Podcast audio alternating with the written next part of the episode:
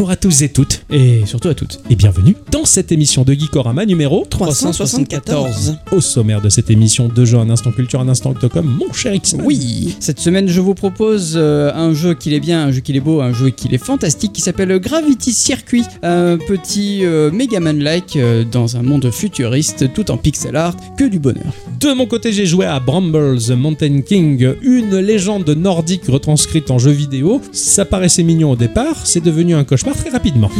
Dans la partie culture, on va parler de la création de la CCP et de son unique jeu vidéo, j'ai nommé Heavenline. Et pour terminer, je vais faire un instant Octocom sur le grand détournement pour vous expliquer pourquoi depuis le début de cette émission, vous entendez autant de répliques venant de ce film. Geekorama. Petit jeu. Grandes aventures On va passer une bonne journée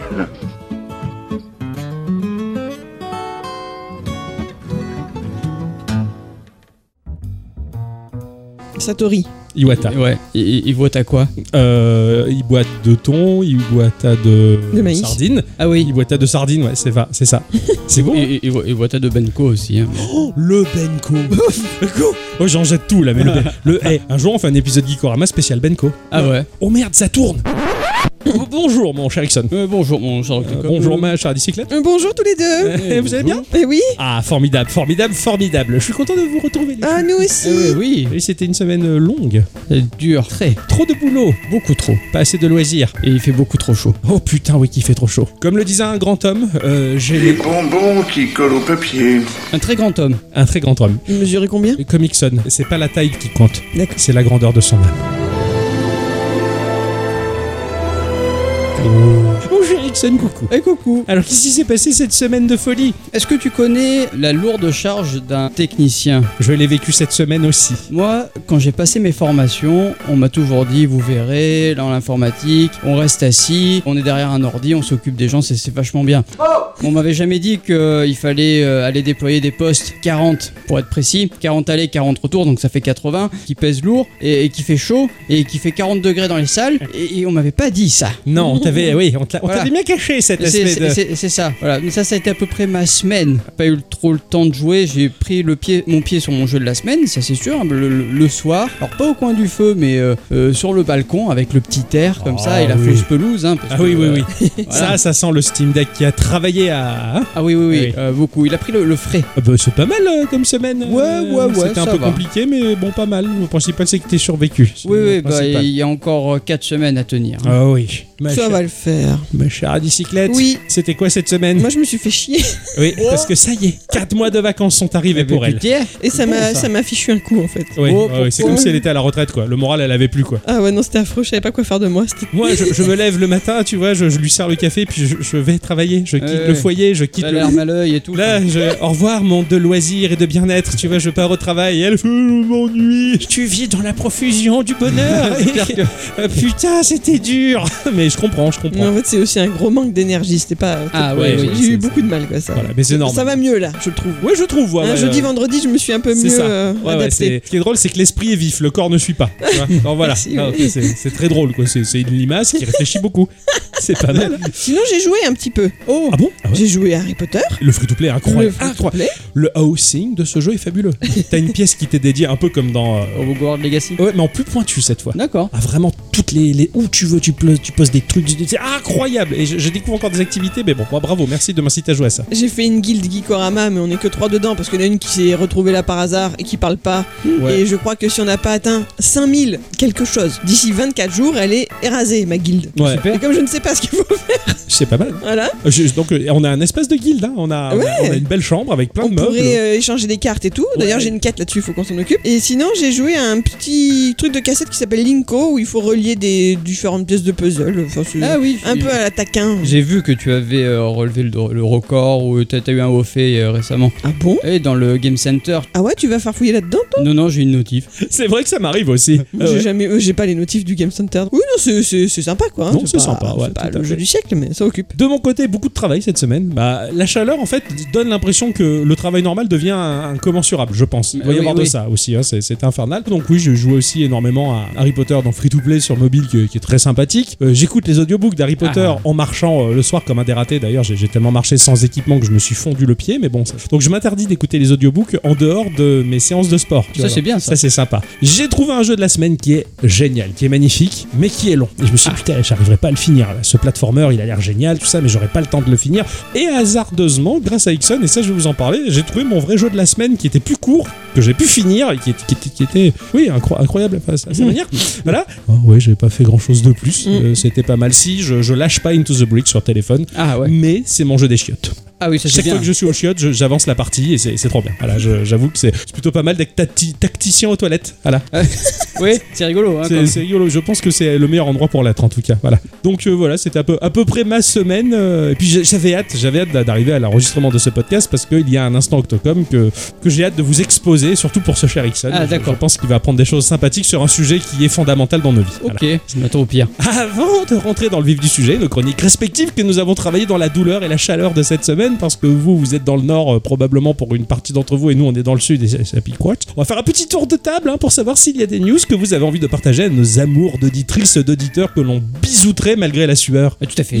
S'il y a bien une console dont on ne parle quasiment jamais, bah, c'est la PSP, qui a quand même eu quelques jeux mémorables, ne serait-ce que Final Fantasy Crisis Core, Lumines, Wipeout, les Metal Gear, et j'en passe. Elle est trop bien cette machine, je devrais l'essayer un peu plus souvent. Ouais, totalement. Et il y a aussi le jeu Patapon, hein, un jeu de rythme où vous dirigez une armée de petits cyclopes sur pattes qu'il va falloir armer et envoyer au combat. En tant que divinité proclamée, vous devez sauver votre petit peuple de Patapon des zigotons. Eh bien, une suite spirituelle à Patapon a été annoncée et elle s'appelle Ratatan. Le jeu est une collaboration entre Ratata Arts, Tokyo Virtual Theory et PH Studio. Un Kickstarter sera mis en ligne à partir du 31 juillet pour supporter le projet. C'est le créateur du célèbre jeu de rythme sur PSP Hiroyuki Kotani qui a révélé le projet qui était en cours de développement annoncé au Beat Summit. On y apprend que le titre est dirigé par le créateur de Patapon mais également le musicien original de la franchise, Kime Adachi. On ne sait pas encore grand chose sur Ratatan, notamment ses plateformes de sortie, mais on sait déjà qu'il inclura des éléments de roguelike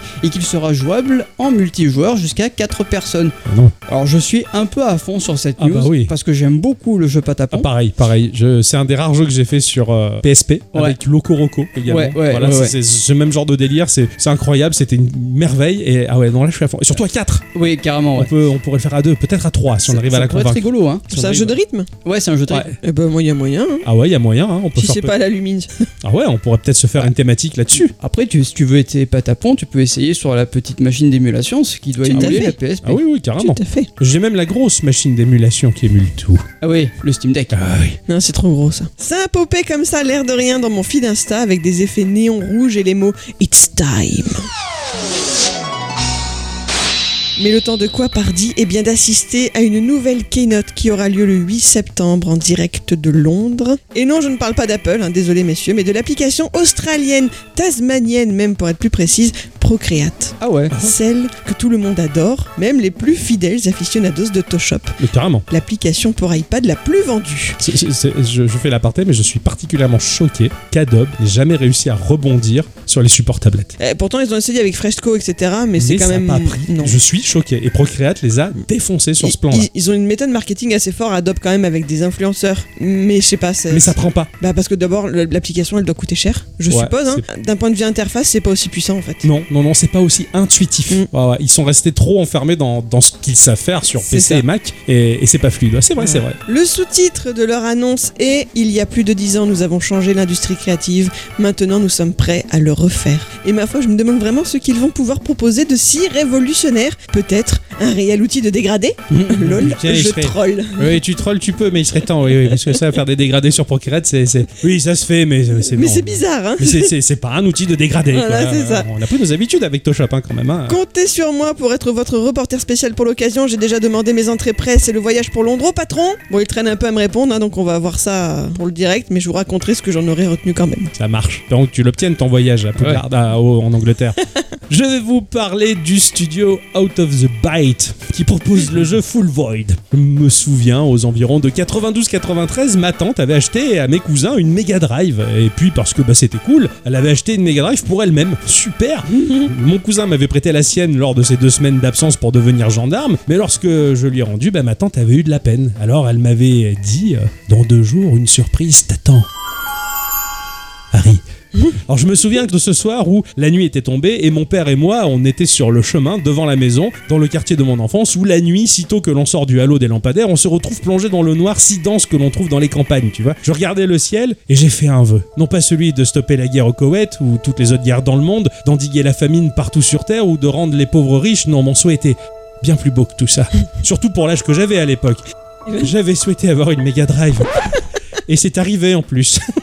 Ma tante m'a offert une Mega Drive avec le jeu Flashback de Delphine Software. Et Flashback, quelle classe Parce que parmi la pléthore de jeux sur ce support, bah, Flashback était particulièrement mature et bien fichu. Des écrans fixes, interconnectés les uns aux autres pour former un level total, ultra bien foutu, avec une trame narrative vraiment intéressante. Aujourd'hui, les jeux de cet acabit ne m'ont jamais sauté aux yeux. Probablement parce que mon cœur n'a jamais retrouvé un jeu à cette hauteur-là. Sauf que là, bah, probablement que Full Void a largement le potentiel de m'intéresser au point d'évoquer la sensation que j'avais ressentie en jouant à Flashback à son époque. Dans Full Void, nous allons incarner un jeune ado qui évolue dans un futur dystopique. Les machines ont pris le contrôle du monde et les seuls humains aptes à circuler restent bah, les enfants. Il va falloir euh, rapidement réagir pour libérer les adultes et comprendre pourquoi. Le jeu est comme on l'appelle aujourd'hui un cinématique platformer en pixel art, hein, employant euh, la technique de la rotoscopie pour animer euh, les personnages et certains éléments du décor. La classe, comme donc euh, Prince of Persia. Prince of Persia, Mhm. Flashback, Another World, ce genre de truc. Donc vraiment, la rotoscopie a été utilisée comme à l'époque. Un peu plus facile aujourd'hui quand même de le faire. Ah, ils ont pas mis le papier euh, Ah, transparent sur la télé C'est ça, ouais, maintenant c'est avec des outils qu'on a aujourd'hui, c'est faisable.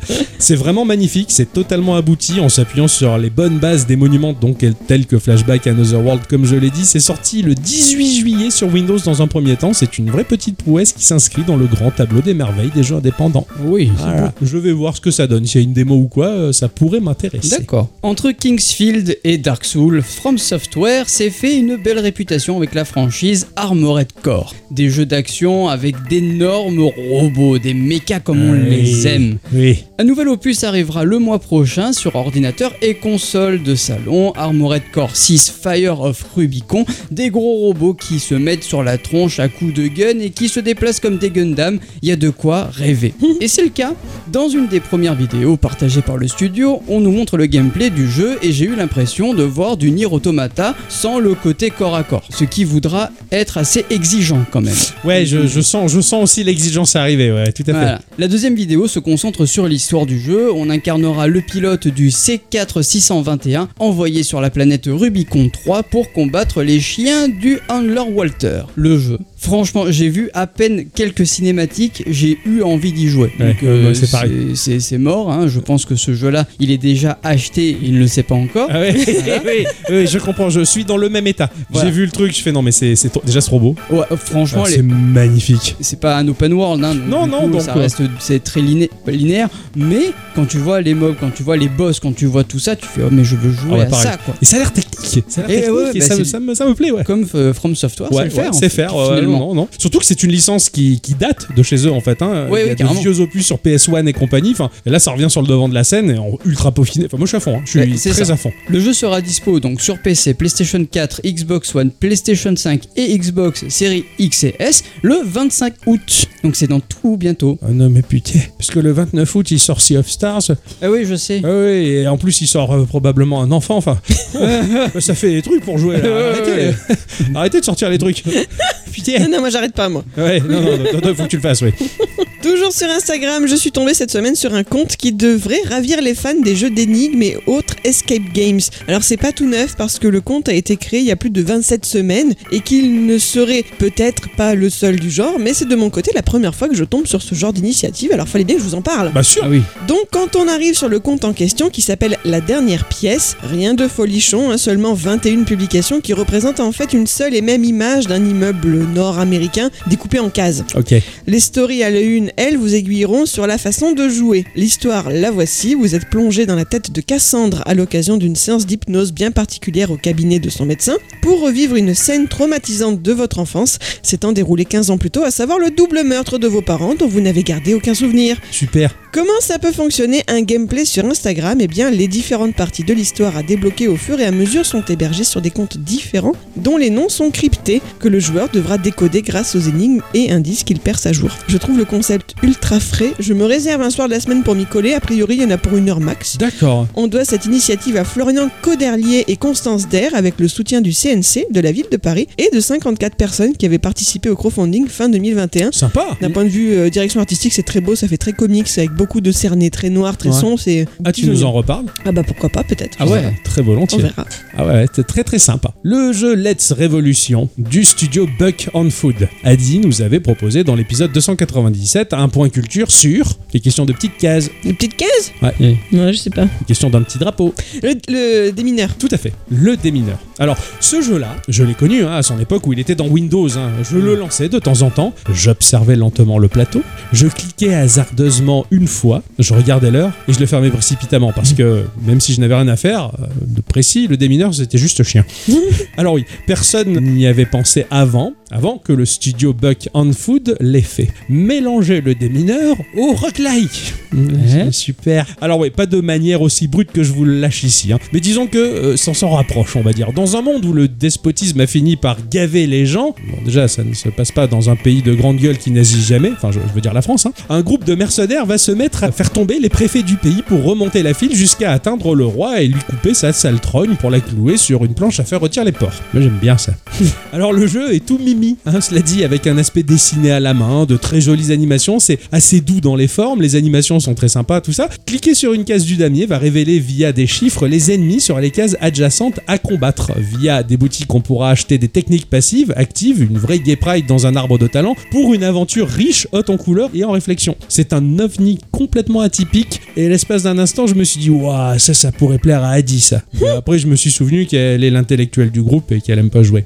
C'est sorti à 20 euros sur PC, à voir si ça se répand ailleurs, mais ce truc-là, il y a un petit côté Dice Dungeon là, que Ah t'avais ouais, fait, ouais, tu vois, ouais, dans le graphisme. C'est- fin, c'est joli, et ouais, ça mélange rogue et un peu des mineurs. Voilà, ça, ça avait l'air plutôt sympa. Et Mais- quand je dis des mineurs, c'est pas les enfants. Mais le rogue, le rogue, c'est le côté aléatoire du jeu. Aléatoire et mort globalement définitive. Mais est-ce que du coup le démineur n'est pas par définition un roguelike? Euh, Rogue aussi, il y a des notions de RPG. Level up, euh, accessorisation. D'où le euh, côté de la boutique. La boutique, l'inventaire, tout ça. D'accord, voilà. ok. C'est vraiment le RPG difficile où tu meurs très souvent. D'accord, ok. Enfin, le RPG où, où qui s'en rapproche. On va Pardon, j'avais besoin de cette petite mise au point. hein. Tout à fait. Euh, J'ai hâte de voir ce que ça donne, les Ah oui. enfants. Mais en attendant, Ah, c'est ainsi que le tour de table se conclut. On peut Voilà. s'asseoir, on peut s'asseoir. ah si, ouf. Mon cher Ixon. Ah oui. C'est oui, à toi je de sais à quoi c'est à toi de- joué. Eh oui, tu sais à quoi t'as joué, c'est toi je- qui ah m'as c'est- vendu un peu. Ah oui, je veux dire, il y a des jeux qui arrivent à des, des strates où tu te dis là, c'est plus un jeu, c'est un fantasme. Ben ouais, moi j'ai réalisé mon fantasme un peu. Voilà, et Ixon le devient pour moi. Oh putain. D'accord, ok. Je vais vous Désolé, laisser. hein. Ah non, mais y a pas de problème. hein. Tu sais, euh, moi en ce moment, je suis occupé déjà. Ah. Voilà, voilà. voilà. Mon cher Ixon, je suis libre. Il était temps. Tu vas prendre cher. Putain. Je sais pas lequel des deux, mais. Ouais, ouais, ouais. On les deux en même temps. Hein. On verra ça après le ouais, podcast. on, va, hein. on va faire des schémas, ouais. on va faire un débrief. J'ai un tableau interactif, C'est t'inquiète. super, brainstorming. Voilà, là, c'est ça. Ça va être le A-storming après. Bref, j'arrête. Bon bah, bah, moi cette semaine j'ai joué à Gravity Circuit. C'est sorti sur PC via Steam, Epic et GOG à 16 euros et sur Switch, PlayStation 4, PlayStation 5 à 20 euros, euh, un peu plus, un peu moins des fois Ouais, sur la ouais, plateforme. C'est développé par une toute petite équipe euh, de développeurs finlandais du nom de Domesticated Ants Game, mais l'histoire ne nous raconte pas s'ils sont d'Helsinki ou que ou si Edmund Macmillan a travaillé avec eux. C'est dommage. Ah, je crois qu'ils sont Linsky par contre. Non. Ah. Tout ce qu'on sait, c'est que Gravity Circuit, c'est leur premier jeu et c'est une belle claque. C'est leur premier jeu. Ouais. Oh putain. À l'édition, c'est le studio PID Game, anciennement connu sous le nom de PID Publishing. C'est un éditeur de jeux vidéo dont le siège est à Montpellier en France et c'est une filiale de Plugin Digital. Hum. Inauguré en septembre 2020, il est d'abord nommé PID Publishing avant de devenir rapidement Pit Game, lancé pour compléter l'offre de la marque. Ce deuxième label propose une offre d'édition et de coédition de jeux vidéo indépendants sur PC, console et mobile. Dans un monde post-apocalyptique, la majorité de la population est composée de robots dotés d'une conscience proche de l'humain. Un mal autrefois maîtrisé ressurgit d'entre les morts et entreprend une domination totale de la planète. Ah Ouais, Ganon, quoi. Euh, ouais, ouais, à peu près, mais euh, en plusieurs. Ok, Ils sont, ils sont plusieurs. c'est les bouts de Ganon quoi. Voilà, c'est ça. Briefé sur la situation, notre héros Kai, à la retraite, reprend les armes. Donc Gravity Circuit est un jeu néo-rétro de type action-aventure, aux commandes donc de Kai, un robot qui reprend les armes pour aller botter le cul de ses anciens compagnons d'armes, l'ayant aidé à endiguer le mal lors de la précédente guerre. Mais pourquoi sont-ils devenus si méchants? Euh, oui. Parce que Ah ouais, puis- putain, c'est D'accord. valable comme argument. Voilà. Le jeu a tout d'un Megaman-like au graphisme 2D mais ultra classe avec un pixel art de folie. La seule différence avec Megaman, c'est que notre personnage n'a pas le bras canon, euh, mais il va se battre avec ses poings et ses pieds, pouvant enchaîner des combos dévastateurs. Mais le vrai plus dans ce jeu, c'est le grappin qui va offrir encore plus de profondeur au gameplay. Oui, les jeux à grappin, c'est trop bien. Ah, tout à fait. Si l'utilité première d'un grappin c'est de pouvoir accéder à des plateformes qui sont inaccessibles par le saut, l'autre utilité est de pouvoir faire des dégâts aux ennemis, mais aussi de pouvoir les attraper pour les balancer à la tronche des autres mobs. Ah, on peut les choper. Oui. Ah oui, j'aime bien ça. C'est ça, ce qui va être complètement dévastateur. Mais avant de pouvoir attraper le mob, il faudra quand même le taper avec les poings. Et une fois qu'il sera suffisamment amoché, il va devenir gris. Et tu peux l'attraper et le balancer à la tronche des autres mobs. Ou euh, au lieu de lui donner 4-5 coups pour détruire le mob, là ça le one-shot complètement. Ah oui, d'accord. Le Voilà, jeu. Balancer un ennemi à la tronche d'un autre mob, c'est one-shot. Ok, c'est bon ça. Ouais, c'est bon. Donc tu dois tellement te précipiter sur cette fonction tout le temps. Ouais, quand c'est possible, Quand ouais. C'est possible. ouais. Parce que j'imagine, si tu fais du corps à corps, t'as rien à distance à part le grappin? Si, tu peux avoir un truc à distance, mais je. Ok, ok, ouais, pardon, je voulais pas spoiler. Non, non, pas de souci. Ce qui fait aussi que ce jeu a un gameplay assez riche, c'est que Kai peut recevoir des améliorations. Il y en a deux types, hein, ceux qui vont affecter directement Kai, comme le, le fait de pouvoir avoir un double saut, un grappin euh, plus puissant, etc. Et d'autres qui vont avoir un impact sur nos techniques de combat, comme avoir un méga laser. Le truc à distance Voilà.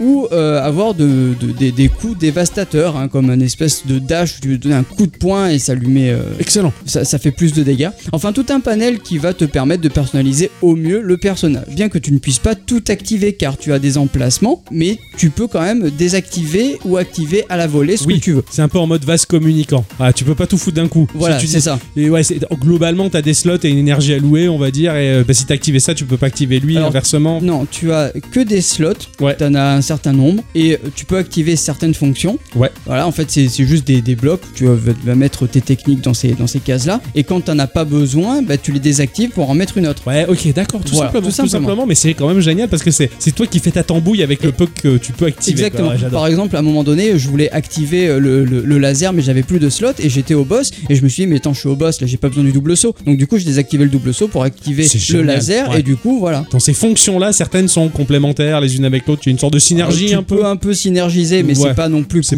pas comme euh, un Isaac. Ouais, ce que j'allais dire. De toute façon, voilà. rien n'est plus poussé qu'un Isaac. Non, non, non, Malheureusement. tout à fait. Tout comme dans un Megaman, l'aventure n'est absolument pas linéaire. Tu peux choisir le niveau dans lequel tu veux aller. Il y en a 8 au total, avec une ambiance unique dans lequel euh, nous attend un des 8 robots à abattre. À la différence, par contre, d'un Megaman, eh ben, quand tu bats le boss, tu récupères pas son habilité. Ouais, d'accord. Voilà. Ok. C'est c'est la seule grosse Ouais, différence. différence, ouais. Par contre, on récupérera dans les niveaux de l'argent et on devra aussi libérer des robots alliés qui ont été capturés, ce qui te permettra dans le hub du jeu d'acheter de nouvelles capacités. Ok, d'accord. D'ailleurs, à l'écran, il n'y a rien de superflu. En haut à gauche, tu as une barre de vie avec une jauge d'énergie qui nous permet de déclencher ben, les super attaques, hein, comme le laser ou, ou le coup de poing dévastateur. Et c'est tout. Ce qui va te permettre de te concentrer sur ce qui se passe à l'écran Ouais. plutôt que sur un HUD trop fourni. Ouais, ok, d'accord. C'est une bonne chose car le jeu est quand même assez exigeant et si on fait pas attention, ben, nos PV ils vont fondre comme neige au soleil. Ouais, Ça veut dire quoi, HUD Alors HUD, en français, ils appellent ça l'affichage tête haute. C'est un ensemble d'informations affichées en périphérie du centre de l'écran pour enseigner le joueur sur son personnage, son environnement, etc. Les niveaux sont relativement longs et sont parsemés de checkpoints qui, contre quelques pièces, va te permettre de regagner des PV et de l'énergie. Et ça, quand tu arrives au Ah checkpoint,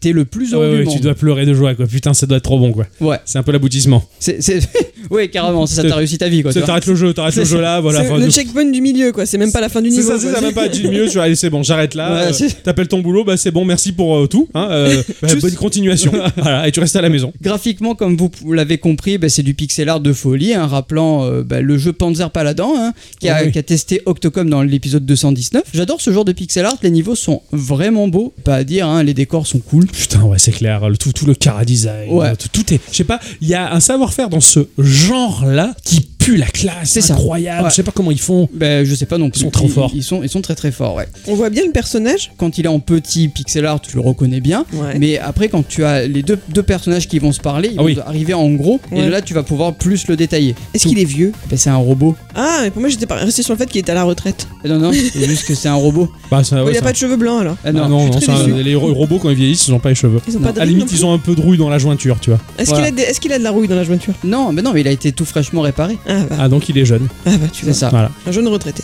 Exactement. T'as des niveaux qui sont complètement cool. hein. Je parle notamment des, des backgrounds des, des villes, par exemple, qui sont, qui sont cool. Ou, ou alors t'as un niveau qui se passe sur un train. Oh. Ah, mais un, train du futur, attention. Ouais, ouais, hein. en, en mouvement. euh, Voilà, oh c'est ça. là, Et j'aime beaucoup ce, ce- ce niveau-là. Le tout est accompagné par une BO de ouf, hein, composée par un Suédois du nom de Dominique Ninmak, que l'on connaît pour avoir signé la BO de Mighty Goose, Oh oui. que tu avais testé. elle- des- Mighty Goose était tellement bon, trop court, mais très Ouais. bon. Euh, Rival Et Strikey Sister, il a fait Oh, le bonhomme. putain, bah oui, j'ai fait Strike Sister Eh oui. aussi. Ah, non, mais c'est du génie. Euh, carrément. Et vu qu'un exemple vaut mieux que mille mots, bah, je vous propose d'en écouter un morceau.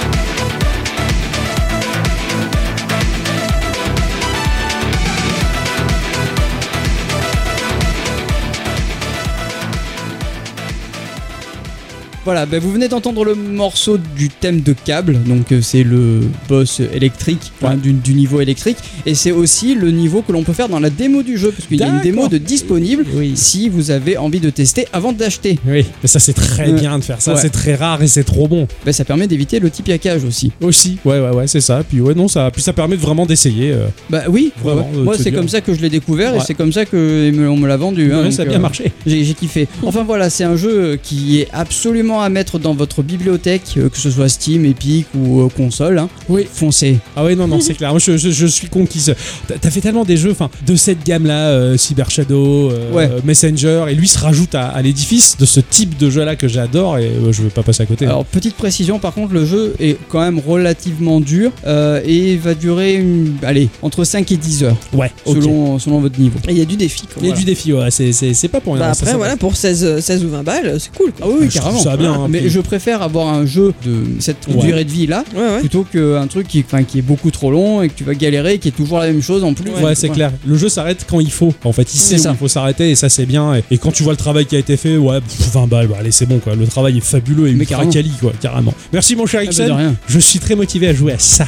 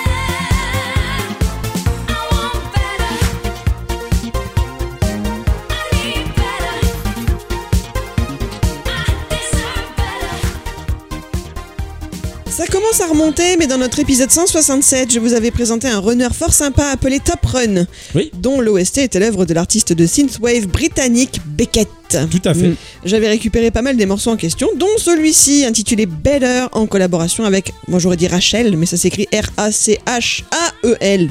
Ah oui, oui, tout à fait. Je vous avoue ne pas me rappeler s'il faisait vraiment partie du jeu, mais j'ai eu envie de le passer quand même. Ouais, très Ah bien. Voilà, Très. Il, est, il, est, il est daté, ce morceau est agréable- agréablement daté. C'est exactement. très C'est chouette. les années 80, Ah, J'adore. c'est la vie. On est bien.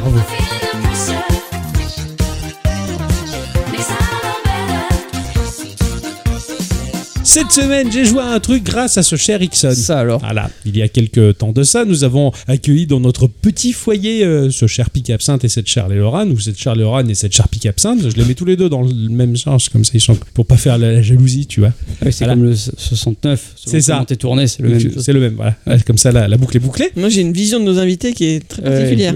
Elle, font- elle- elle est, elle est rafraîchissante, cette vision. Oui. Et euh, de ce fait, donc, euh, ce cher Pika et ce cher Ixon étaient sur la Xbox en train de télécharger des trucs pour essayer des Elle est costaud ta Xbox, hein, parce qu'on était dessus tous les Ah, deux. tous les deux, elle a, elle a tenu le choc, ça y a aucun problème. Ce cher Pic Absinthe avait joué à euh, oh, euh, Need for Speed, Underground, euh, Graffiti Pneu, enfin, bon, bref, hein, oui, c'était un peu, un- un- il y avait des, des couleurs et tout. Oui, oui, oui, je Bon, bref, bien. je sais pas trop le. Oui.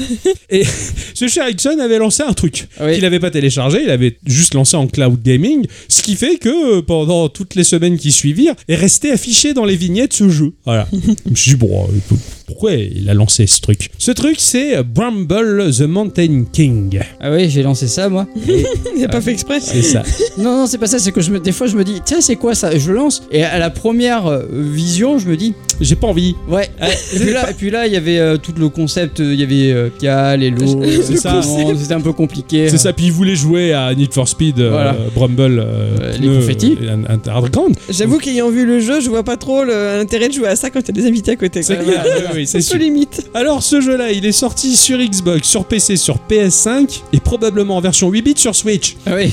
à 30 balles quand même, ça picote. Merci le Game Pass. Ça a été édité et développé par un seul et même studio qui s'appelle Dim Frost, qui est un studio suédois. Ah, C'est incroyable. Et elle, elle rigole parce que il y a probablement un truc qui suit dans le même genre. Ouais, on était dans le nord aujourd'hui. T'es dans le Ah. Nord, ah ouais, Ouais. c'est clair. Ce sont quatre potes qui étaient étudiants et alors qu'ils sortaient de leur cursus scolaire, ils se sont dit viens, avant de rentrer dans la vie active qui fait chier comme tous les adultes, on crée un studio de jeux vidéo pour voir si ça marche. Donc ils ont fait le premier jeu qui est A Writer and the Dogger, l'écrivain et sa fille. Voilà. Dim Frost est en 2020 racheté par euh, Maximum Entertainment, un studio qui offre des moyens humains et techniques pour réaliser des jeux et Ah ouais. bien d'autres choses, voilà, tout simplement. Donc Bramble the Mountain King est leur deuxième jeu. Oh la vache, ça claque. Dans ce jeu-là, nous allons incarner Hall, un petit enfant qui s'éveille la nuit submergé par la peur. Le lit de sa sœur à côté est vide, elle était la seule qui pouvait euh, le rassurer. La fenêtre est ouverte, on comprend que sa sœur est partie par la fenêtre, alors nous allons nous élancer dans la forêt pour tenter de la retrouver. Chose qui va arriver, on va réussir à retrouver notre sœur, et au sommet d'une montagne, il y a des ruines construites en cercle, comme les vestiges d'une ancienne tour, dans laquelle on va trouver une bille lumineuse. ouais, Cette bille lumineuse, euh, c'est très la classe, ça va être euh, bah, notre arme dans le jeu. d'accord. On l'envoie, elle réapparaît dans la main, euh, elle est lumineuse, c'est beau. voilà. Notre sœur va quand même se faire enlever par un truc qui m'a très sincèrement glacé le sang. À travers son aspect, sa gestuelle, c'était vraiment pas beau. Que, à un point que si ma sœur se faisait enlever par ça, je lui dirais heureux de t'avoir connu. Oh, je vais pas aller te chercher parce que c'était vraiment pas beau le truc. Euh, après tout, t'es pas un personnage de jeu vidéo. C'est ça, lui c'en est un, il a 8 ans et il y est allé. Ah ouais. J'avais envie de lui dire tchuss, je change de jeu, je vais jouer à Need for Speed Underground Graffiti pneu.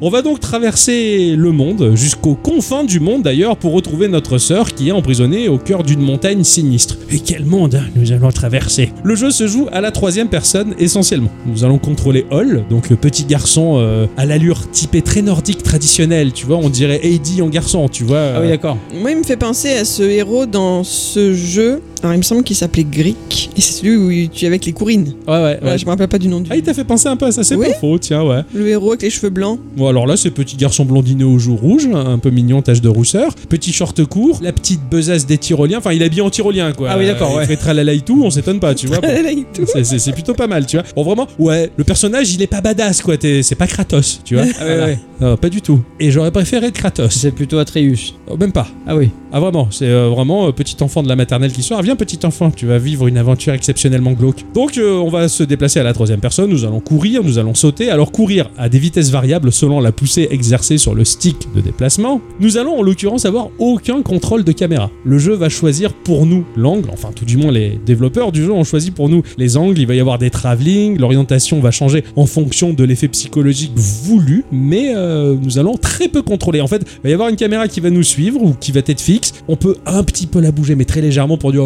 tu, tu peux, mais. Mais- mais pas touche. Donc euh, nous allons absolument pas contrôler euh, ces angles-là, un peu à la Resident Evil, on va dire. Ah d'accord. Certaines fois, T'as le des plans de cadrage, caméra il- fixe. selon la zone horrifique dans laquelle on va se trouver, il y avait un cadrage un peu particulier où la caméra était placée à l'intérieur d'une maison et on, on regardait à travers la fenêtre notre personnage que l'on déplaçait. Tu vois, c'est- je me sentais moi-même en tant que joueur la menace de la, du gamin. Tu vois, Mhm. bon, c'est- c'était bien fichu. Bon, sauf les fois où la caméra va nous suivre de temps en temps, mais là encore, elle va nous suivre selon des angles bien définis, en plongée contre plongée, de profil. C'est un peu comme un rail shooter, on va dire. hein. C'est la caméra qui choisit et euh, bah, 95% du jeu, ça reste de l'exploration facile mais grisante. Ah. L'exploration est bien faite. Tu promènes et c'est agréable. Le personnage se contrôle bien. Il y a un petit peu des phases de plateforme. On va sauter de plateforme en plateforme. Péter la gueule quelquefois. Ouais. Certes, on revient très vite juste avant. Donc, De, de la plateforme à la troisième personne, c'est rigolo. c'est sympa. De ce fait, selon les angles, des fois, tu te loupes un peu. Ouais, ouais. mais c'est ce qui crée la difficulté, mais elle est pas gênante. C'est pas très compliqué, on va dire. Comme dans les contes, on va se retrouver en tant que tout petit personnage dans un monde euh, gigantesque. Euh, notre euh, petit garçon, il doit faire à peu près 10-15 cm.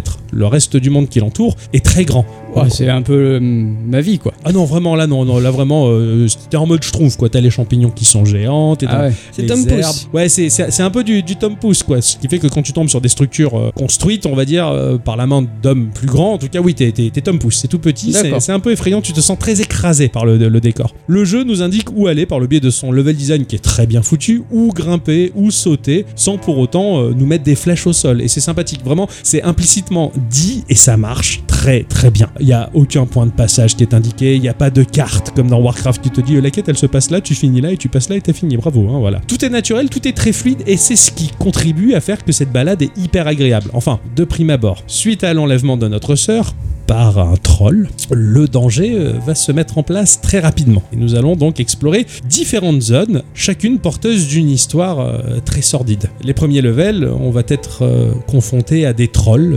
certains qui sont très gros, couverts de sang et qui avec des hachoirs coupent les bêtes qu'ils ont chassées. Et notre personnage va se déplacer dans les tripes et les abats des bêtes en se cachant pour pas que la chose avec son hachoir nous attrape. C'est charmant. Oui, oui, je- je- oui, bravo. Il faut tout le temps se cacher, se baisser, se planquer dans les herbes, se soustraire à la vue de ces choses géantes très violentes. Et lorsqu'on se fait choper, notre petit garçon, il vole en morceaux. Vraiment. Oh. Et là, tu. Ah, ah ouais. Ouais, Ouais. Vraiment, super glauque, ça m'a vraiment choqué. C'est hyper sanglant.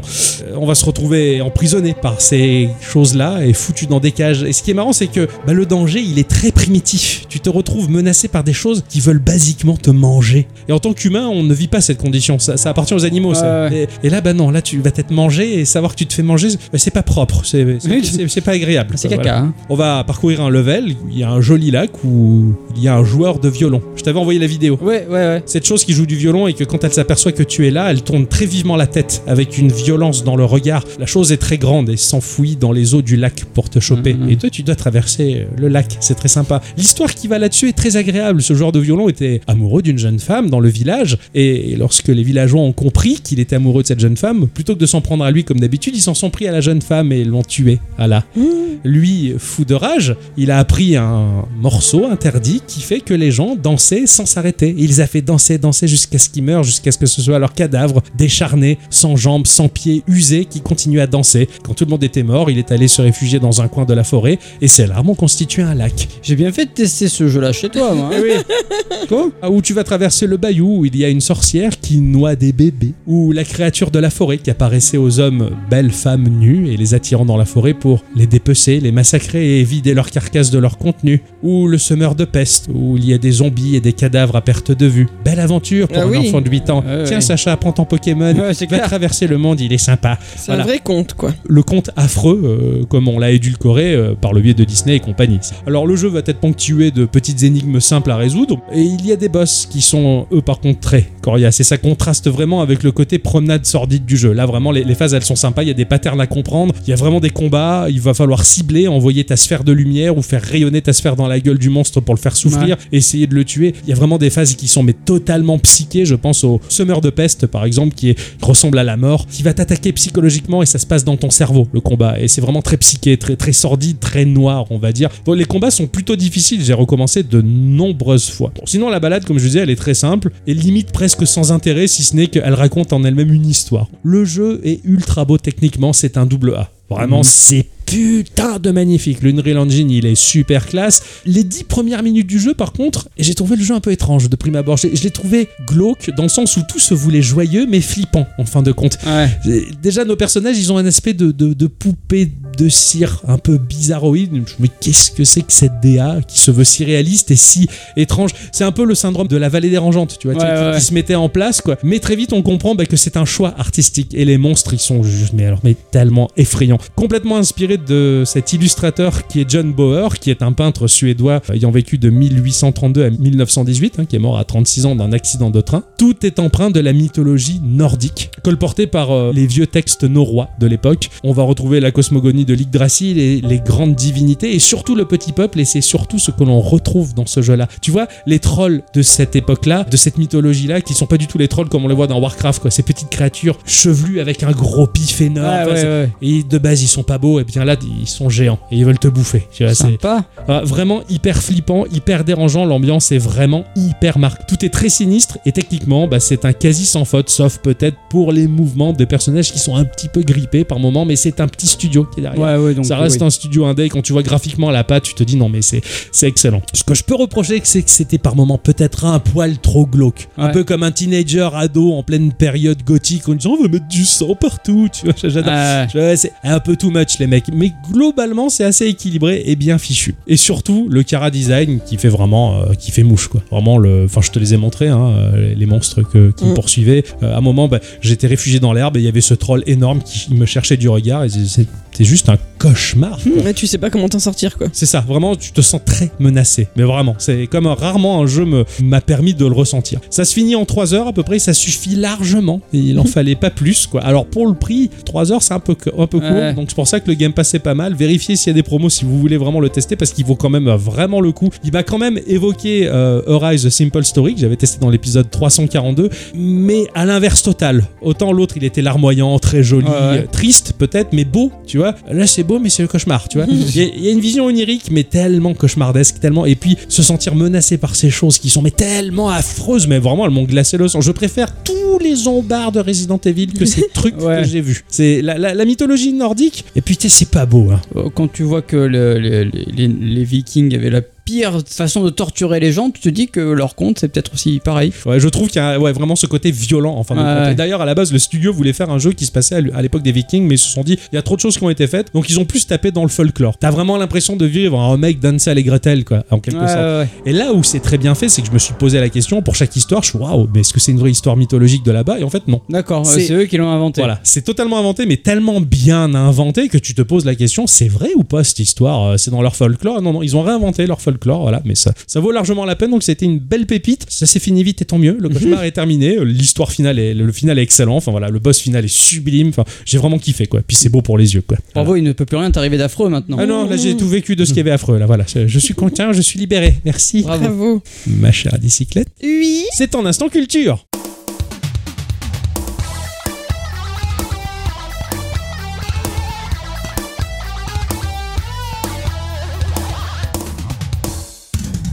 Mes chers amis, cette semaine, je me suis dit que j'allais m'attaquer à un gros poisson du jeu vidéo. Que comme ça, ce serait chose facile, multiples sources à compiler, etc. Ben, pas tant. Voilà. Du coup, c'était frustrant, un peu, et donc, ben, d'autant plus nécessaire d'essayer peut-être d'apporter ma pierre à l'édifice de la culture concernant ce sujet-là. Nous allons parler d'un Meporg. Ah Tout à fait. Alors oui, vu le contexte de cette émission enregistrée en juillet 2023, vous pourriez penser que je profite du fait que Microsoft a été autorisé à racheter Activision Blizzard pour évoquer l'arrivée de WoW dans nos chaumières. Mais non, on oublie le médiéval fantastique. On va plutôt du côté science-fiction de nos étagères de jeux vidéo. Et on part même, pour commencer, en Islande, il y a plus de 26 ans. C'est. Euh, si je spoil, tu me coupes. Il y a un rapport avec CCP Oui. Ok. Hey, Ah ouais. je savais que ça te Euh, Je suis choqué. Rencontrons un certain Reynir Ardarsson. Ça commence mal pour moi, impossible de mettre la main sur la date de ce monsieur, la date de naissance, surtout qu'il est un homonyme joueur de foot professionnel, aucun détail sur sa vie perso, donc j'ai même essayé avec des mots traduits du français vers l'islandais, mais j'ai rien compris.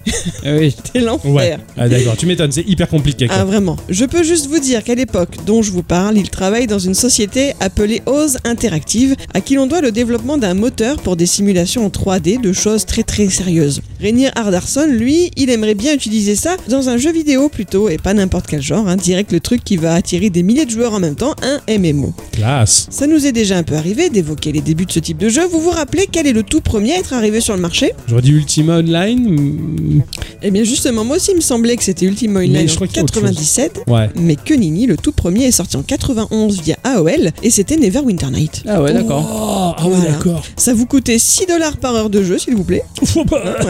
avant de devenir gratuit mais réservé aux abonnés AOL. Les serveurs fermeront d'ailleurs leurs portes en 97 avec 115 000 joueurs abonnés et plus de 2000 connexions simultanées.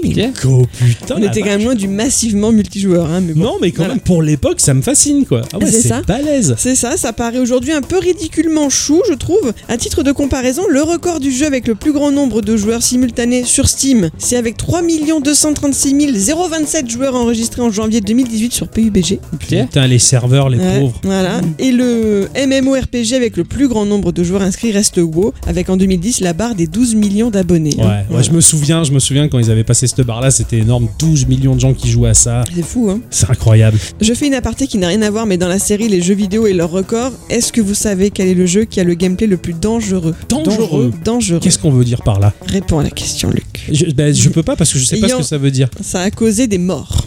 Ah, ah peut Pokémon Go Exactement. Ouais. Pokémon Go avec 26 morts et 64 blessés. oui. Eh, eh, Les mecs On sont pas rend regardé la route. Ah, il y a 26 morts. c'est énorme. Et le dernier il remonte à août 2022. hein. Euh, ouais, putain. Bref, en 97, donc, Ardarson devait plutôt rêver d'un succès à la Neverwinter Nights pour son futur MMO. Il quitte la société Oz et avec deux potes à lui, Beck Kirstjonsson Bravo. et Ivar Christiansson, Ah, putain, c'est les mêmes. ils fondent leur propre entreprise qu'ils CCP. Ça fait pas spécialement rêver là comme ça, mais sachez Si. que c'est l'abréviation de. Pourquoi tu sais de quoi c'est? Non, je sais pas du tout, mais CCP, ça fait tout de suite entreprise. Oui, c'est vrai. Ça fait très corporate, Ah tu oui, vois. c'est la cogip quoi. Ouais, c'est c'est un peu c'est Bon, ça me fait penser à la Russie, hein, mais l'URSS. ouais. Ouais, CCP. Bah ouais, ça fait ça fait Ça sérieux fait quoi. sérieux, ouais, c'est Et le logo de CCP est très sobre et ultra clair. Mais t'as vraiment ouais. l'impression que tu rentres les portes d'une d'une entreprise ultra futuriste quoi. C'est vrai. Moi, c'est l'effet que m'a toujours fait CCP en fait. Alors c'est l'abréviation de Crowd Control Production, autrement dit en français contrôle des Ah oui. Oh, oh, Voilà. Oh, c'est flippant. Alors pour l'heure, ils n'ont pas spécialement de rond, hein, du coup, pour financer leur petit projet vidéoludique, ils se lancent d'abord dans le développement et la publication d'un jeu de société Ouh. de combat spatial au nom que je ne me risquerai pas à dire, mais qui en français signifierait jeu dangereux. Là encore, j'ai cherché euh, des images, euh, des vidéos de gameplay, euh, j'ai rien trouvé. Rien. Pourtant, le titre a été un succès hein, quand on sait qu'il s'est vendu à plus de 10 000 exemplaires. Pour rappel, l'Islande comprend 80 000 ménages. Ah ouais. Donc sur un petit bout de terre comme ça, hein, euh, il y a une famille sur 8 qui a le jeu chez elle. Incroyable. Donc c'est quand même pas mal. Ah, C'est énorme. Ça ne va cependant pas suffire et pendant quelques années ensuite, la CCP va surtout chercher des partenariats et faire des levées de fonds. Ils vont par exemple développer des matériaux pour des spectacles pour enfants. Incroyable quoi. Petit à petit, les rangs grossissent, ils font venir du beau monde, comme en 2000 un nouveau directeur technique du nom de de Ilmar Veigar Pertursson, puis un directeur créatif, Torfi Frans Olafsson. Ah, les mecs, ils se font pas chier, quoi. Bah, Ah. D'ailleurs, euh, mon cher Ixon, Oui. si je viendrais pas de là-bas par hasard. Ça veut Non. dire que ton père, ça- ton père s'appelle Ick, hein Euh, oui. Tu le sais ça Ah oui. Non, Que c'est comme ça que sont Ah ouais construits les noms. non, je savais pas. Moi, moi en je savais fait, pas. les Islandais n'ont pas de nom de famille. Ils ont ce qu'on appelle un nom patronymique. C'est-à-dire que toi, tu t'appellerais Gérald Bernhardsson. Stylé. Ah ouais, Bernardson, ça le fait, quoi. Voilà. C'est clair. Ah ouais, ouais. Et toi, Comment il s'appelle, père? Jean, C'est la classe. Ça, c'est la. On avait Jean-Pierre Coff. mais- ouais, bah là, on a mieux, quoi. Enfin, c'est le nouveau modèle, quoi.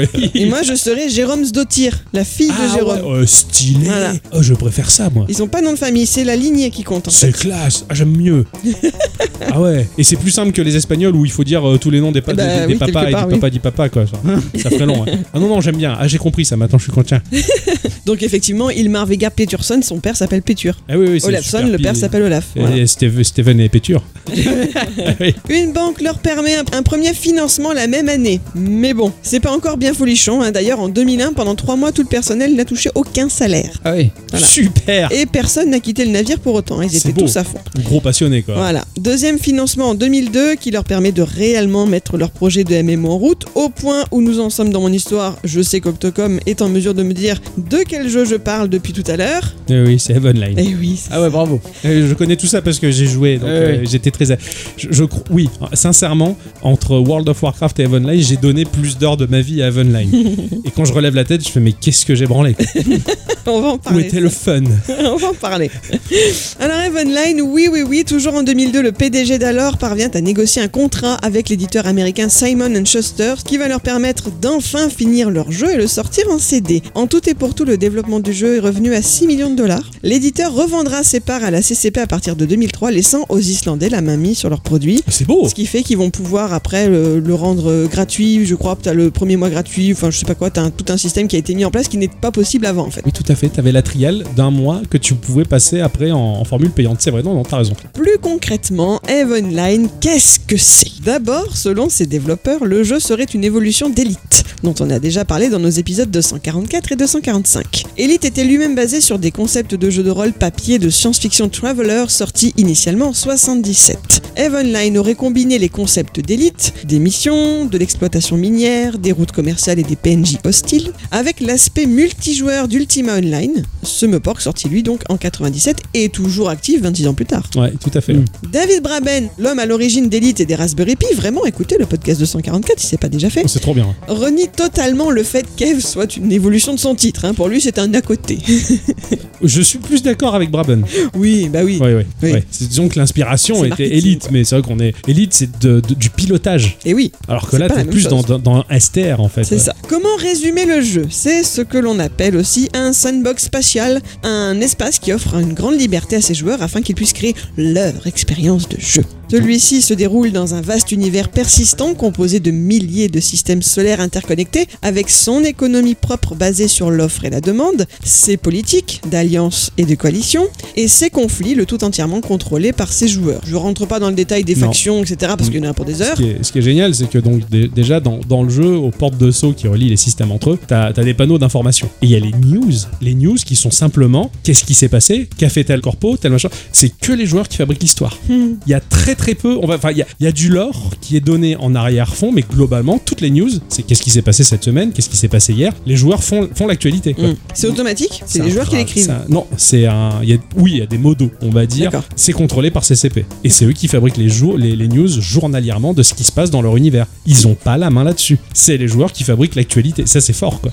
Les joueurs, justement, ceux-ci incarnent des pilotes de vaisseaux spatiaux appelés des capsules qui sont directement connectés à leur vaisseau grâce à une technologie de pointe. Les joueurs peuvent explorer, commercer, miner des ressources, effectuer des quêtes et participer à des combats. Dans ce jeu, la mort a de réelles conséquences. Si un vaisseau est détruit, il est perdu définitivement, ce qui signifie que les joueurs doivent prendre des décisions stratégiques et calculées pour éviter les pertes coûteuses. Un tel environnement de jeu implique qu'il y aurait moultes anecdotes à raconter. Laissez-moi vous parler par exemple de la bataille de BR5RB qui a eu lieu en janvier 2014. Deux énormes alliances, la CFC et la N3, se sont affrontées dans une guerre de territoire qui a duré plusieurs jours et impliqué des milliers de joueurs dans des combats épiques. Au total, environ 75 titans Titan, ce sont les plus grands vaisseaux du jeu, ont été détruits, ce qui a entraîné des pertes considérables. Vous savez peut-être qu'il y a deux monnaies dans Heavenline, la monnaie réelle qui permet d'acheter des Plex, Plex que l'on peut ensuite échanger contre des ISK, des Interstellar Credits, Mhm. la monnaie donc du jeu. Donc la destruction des vaisseaux et des équipements pendant la bataille de BR5RB a entraîné une perte estimée à 300 000 dollars. Calcul basé sur les taux de change Plex ISK de l'époque, si les joueurs avaient acheté des Plex avec de l'argent réel pour financer leur possession énorme. en jeu. C'est énorme. C'est un peu compliqué à piger, mais Ouais. là tu te rends compte de l'énormité du truc. Ce qu'il faut savoir, là où tu te rends compte aussi de, de l'économie mise en place dans Heavenline, c'est que l'ISK est, un, est une devise à deux chiffres après la virgule. Ouais. Il n'y a aucun jeu vidéo qui propose une économie aussi poussive Eh oui. avec de la virgule. Je veux dire, il y a vraiment des gens dont le métier, ce sont des économistes. Quand ils arrivent dans Heavenline, les corporations s'arrachent ces gens parce qu'ils ont une vision de l'économie qui fait que ça va leur servir dans l'effectif pour faire prospérer ta corpo. Et- ça, tu te dis, est-ce que c'est un jeu? Je m'amuse là. J'ai l'impression que c'est le fun à l'état brut. Moi. Je, Eh, je je- dis rien, hein, Eh je mais sais. je, je n'en pense pas moins. Oui, oui, j'en doute pas. Je suis très partagé. J'ai vécu des histoires SF de folie, mais dans l'interface de mon vaisseau, j'ai une calculette scientifique qui fait des graphiques. Je dis, putain, c'est pas super. En attendant, cette bataille, elle a passionné les foules. La même année, l'université de Nottingham en Angleterre a organisé un événement académique appelé The Bloodbath of BR5RB, durant lequel les étudiants et les universitaires se sont réunis pour simuler et analyser cette bataille en utilisant les données du jeu et en explorant les tactiques militaires et les conséquences politiques des actions des joueurs. Cet événement démontre comment Evenline peut transcender le monde du jeu pour influencer la recherche et la réflexion académique. D'autant plus qu'ils sont très régulièrement cités par le Times Magazine.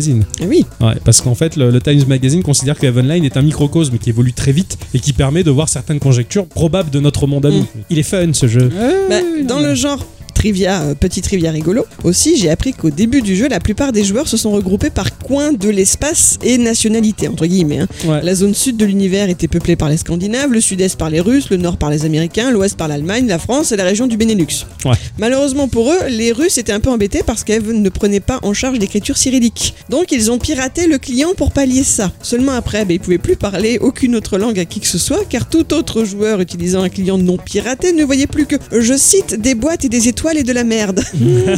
Qu'est-ce qui est resté aux Russes comme seul moyen de communication? La violence Ah, c'est terrible. Et ils se sont lancés dans d'interminables guerres virtuelles avec leurs voisins. C'est apparemment c'est Réellement, terrible. donc, quand j'ai connu Heavenline à l'époque aussi, les Russes étaient les pires. ah bah ouais, bah C'était voilà. les plus belliqueux. Alors quand on chopait des, des systèmes, quand on savait que sur les zones limitrophes, ben, il y avait les Russes de l'autre côté, c'est pour ça que je recevais des SMS à 4h du matin, tout le monde sur le pied de guerre, on a besoin de toutes les forces et les Russes qui attaquent. Quoi. Alors nous en France, on a fait la jalousie du, du- de pas mal de pays parce qu'on a la chance d'avoir des Canadiens. Des Canadiens sur un fuseau horaire qui fait que nous on fait dodo, eux ils sont debout. Ouais. Donc en fait on avait des tours de garde entre Canada, Dom Tom et, et France. et pour dire le jeu quoi. Et du coup, t'as l'impression de prendre part à quelque chose de tellement épique. Mais c'était énorme quoi, tu vois. Non mais là on déconne plus quoi. C'est trop bien quoi. Nous on a l'avantage d'avoir des Canadiens et les Canadiens avaient l'avantage d'avoir les, les FR. Enfin, c'était trop bien. c'était génial. Alors j'ai pas réussi à trouver des chiffres corrects sur le nombre de joueurs mensuels actifs. CCP se garde bien de publier ces stats-là. hein. Par contre, depuis la dernière grosse mise à jour de contenu de novembre 2022, ils ont l'air plutôt contents d'eux, c'est ce que je retiens. La grande question est, ont-ils dépassé les 400 000 joueurs? Parce que si c'est le cas, alors ils auront dépassé la population de l'Islande. Et ça, ce serait vraiment Oh, cool. c'est classe. Ceci dit, on sait qu'ils sont petits, entre guillemets, par rapport aux 8 et quelques millions de joueurs de WoW, mais eux-mêmes le disent, notre objectif n'a jamais été de faire le plus grand jeu, bien que cela ne nous dérangerait pas d'avoir 8 millions d'abonnés. Ah, tu m'étonnes. En fait, CCP est tout à fait conscient que WoW et EVE Online sont deux produits totalement différents. Tout simplement parce que EVE est notoirement plus difficile que tous ses concurrents. Environ 50% des joueurs annulent leur abonnement au cours des 6 premiers mois. Ouais. C'est une perte énorme quand on demande à CCP pourquoi ils ne font rien pour amortir la chute, pourquoi ils ne rendent pas leur jeu plus accessible. Mais tout simplement parce que pour eux, ce n'est pas une faiblesse. Cette difficulté, c'est le premier filtre qui va permettre de créer une bonne communauté de joueurs. Et ça c'est vrai. ouais. Ceux qui persistent sont l'atout le plus fort du titre. Toujours selon les mots de CCP, sur les plusieurs millions de personnes qui ont essayé F, s'il n'en reste qu'une fraction. C'est probablement parce que la plupart d'entre eux souhaitaient jouer à un jeu. Or, Eve n'est pas un jeu, mais une révolution. C'est une société à part entière. Ouais, c'est ça en fait. C'est en ça que je disais que t'as l'impression de prendre part à quelque chose de grand. Tu, tu joues plus vraiment. Et c'est en ça que tu dis, mais qu'est-ce que je branle là? Pourquoi je perds euh, 4 heures de ma vie à faire ça? Mais en même temps, tu sais qu'à la différence des autres jeux, tu prends part à une aventure vraiment humaine. C'est pas un scénario qui t'est dicté par euh,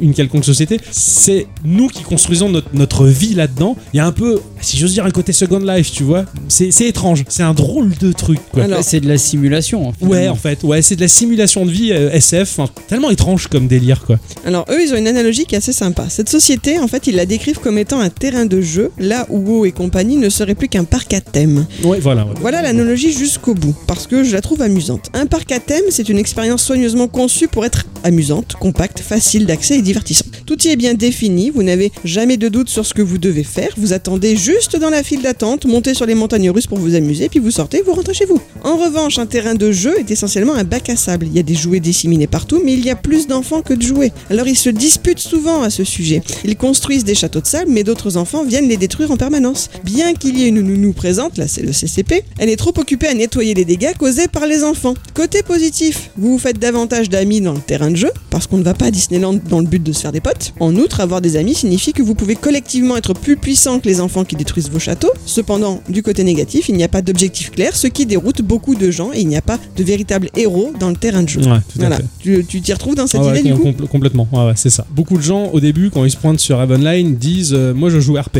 Et tout le monde leur disait Ça sert à rien, tu le seras naturellement. Mm. Parce que, le, t'as pas besoin de jouer le jeu. En fait, logiquement, le dialecte utilisé dans le jeu, machin, c'est c'est des termes précis, pointus. Enfin, quand tu décides de te mettre à produire, ne serait-ce que des munitions. Euh, J'ai eu la chance de- d'acheter ce qu'on appelle des blueprints. Donc, c'est les blueprints, c'est les plans qui vont te permettre d'obtenir des usines. Ces usines vont fabriquer un armement. Donc, il va falloir vérifier économiquement les différentes zones. Où est-ce que je pourrais vendre ça à un meilleur prix, machin, tout ça. Tu fabriques tes- Et quand tu vas discuter avec les autres, bah, naturellement, ton langage, bah, c'est comme au boulot en fait. Tu vois, c'est comme si tu rentrais au boulot et que tu dis euh, je peux être roleplay? Bah en fait non, tu, tu vas prendre, Ouais, tu vas prendre le, pla- le pli tout seul, tu, vois, tu forces pas quoi. C'est et du coup, pour moi c'est très ambivalent, c'est passionnant, c'est génial, mais en même temps je me dis mais putain, euh, j'ai déjà un boulot quoi. Ouais, ça me fait chier, tu vois. J'ai le cul entre deux chaises quoi. Il y a le fun de l'espace et tout, la grande aventure. En même temps, tu dis bon bah je vais travailler quoi.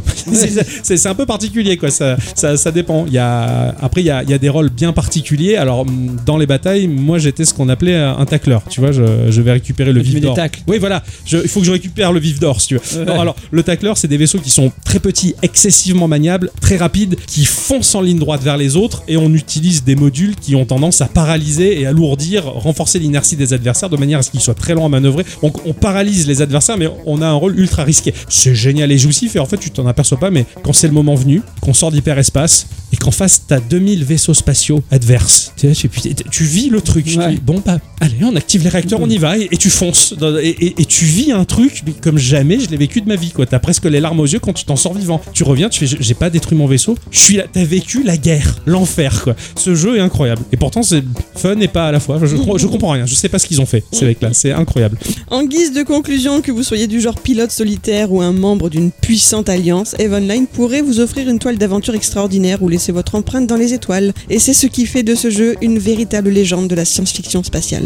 J'espère que vous aurez apprécié en apprendre un peu plus à ce sujet parce que c'était pas évident, évident. Ouf, la vache. Synthétiser Eve Online, bonne chance. hein. Il aurait- C'est compliqué. Et puis même avoir des infos dessus. Ouais. Vu que ça vient de là-bas, c'est c'est- c'est pas, c'est pas simple. Mm. Ouais. Ah, bravo. Euh, tu tu m'aurais Ah ouais. presque donné envie de me faire chier dans la vie à jouer à ça, tu vois, mais euh, j'ai vraiment pas. Bah moi je l'ai lancé, ça a duré deux minutes. hein. Ah, tu l'as lancé quand même? T'as- t'as- Tu l'as lancé comment? Sur mon Mac Tu l'as installé? Oui. Ah ouais, t'as installé Eve Online. Oui. Il est en français maintenant, je crois. Euh oui, Ouais, ouais, ouais. je parce- crois, j'ai pas joué assez longtemps pour être sûr. D'accord, ok. Ah ouais, donc t'as- t'as donc t'as pas joué. T'as créé ton perso au moins? Oui, Ah ouais, j'ai fait vite fait, j'ai fait tout en aléatoire et tout, j'ai choisi... Juste euh, pour savoir, tu te souviens le- l'espèce que tu as choisi? C'était ceux de tout à droite. Galante, Kaldari, Minmatar Non? Ah, putain. J'ai essayé deux minutes. Eh, Je suis arrivé dans un truc énorme, c'était la guerre, mon vaisseau était pété, j'ai fait Ah Ah, mais ça, c'est le tuto, ça Mais j'ai fait un tuto, les Ça mecs m'a fait peur Oh, C'était la guerre Non, c'est chouette, ça m'a rappelé ma, ma folle jeunesse où je passais 4 heures à racler des astéroïdes. Incroyable. Incroyable. Et là, tu te dis, mais putain, qu'est-ce que je fais de ma vie? Il me faudrait une meuf. Voilà, voilà à quoi sert Eve Online, les enfants. Merci ma chère à bicyclette. Désolé mon cher Ixon. Euh, Ah non. euh, cérébralement, il était en mort euh, totale là. Ah, non, non, non, mais je comprends parfaitement que certaines personnes Oui. aiment ce genre de truc. Hein. Moi je comprends pas. ce- Enfin je sais ce que j'aime, mais je comprends pas non plus pourquoi j'ai aimé ça. Enfin je sais pas. Et c'est comme les gens qui vont Tu te jouer à laisses Flight embrigader en fait. Ouais. Oui, déjà, mais je pense que les gens qui jouent à Flight Simulator, c'est pareil. Le, le fun, il est zéro, quoi. Tu conduis ton avion et t'attends, quoi. Tu fais, oh, sympa. Salut Par la mais- fenêtre de l'avion. Non, mais c'est ça, tu, tu, tu mets les boutons, machin. Allez, je décolle. Mais en fait, en si tu remets ça dans le contexte, t'es derrière ton ordi. Oui, oui, voilà, c'est ça. fais Tu pas fais, mais grand-chose, Qu'est-ce que je branle, quoi? Ouais, c'est ça. Voilà. Je, je devrais tirer mes chaussettes ou faire la vaisselle, tu vois, c'est plus utile. je, je non, comprends. mais je veux dire, le, le- c'est pas le gameplay, c'est pas le- ce que je recherche dans un jeu. Ouais, je comprends. Oui, mais Heavenly n'est pas un jeu. Ouais, c'est ça Voilà. en fait. C'est ouais, une simulation. C'est une simulation très étrange. Mm. ouais, mais vraiment, c'est incroyable ce truc. Non, c'est un ovni. Ça reste, ça reste un gros ovni. Merci, mes chers bicyclettes, pour ce point culture qui a failli me faire replonger, mais non. Tu l'as désinstallé de ton Mac? Non. Non, on va passer à la suite. Ouf, respire, respire. Les enfants, c'est l'instant Octocom. Oh, L'instant de Octocom. L'instant d'Octocom.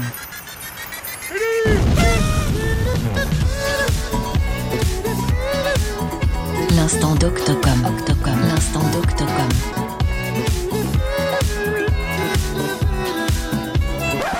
Coucou, tu veux voir ma...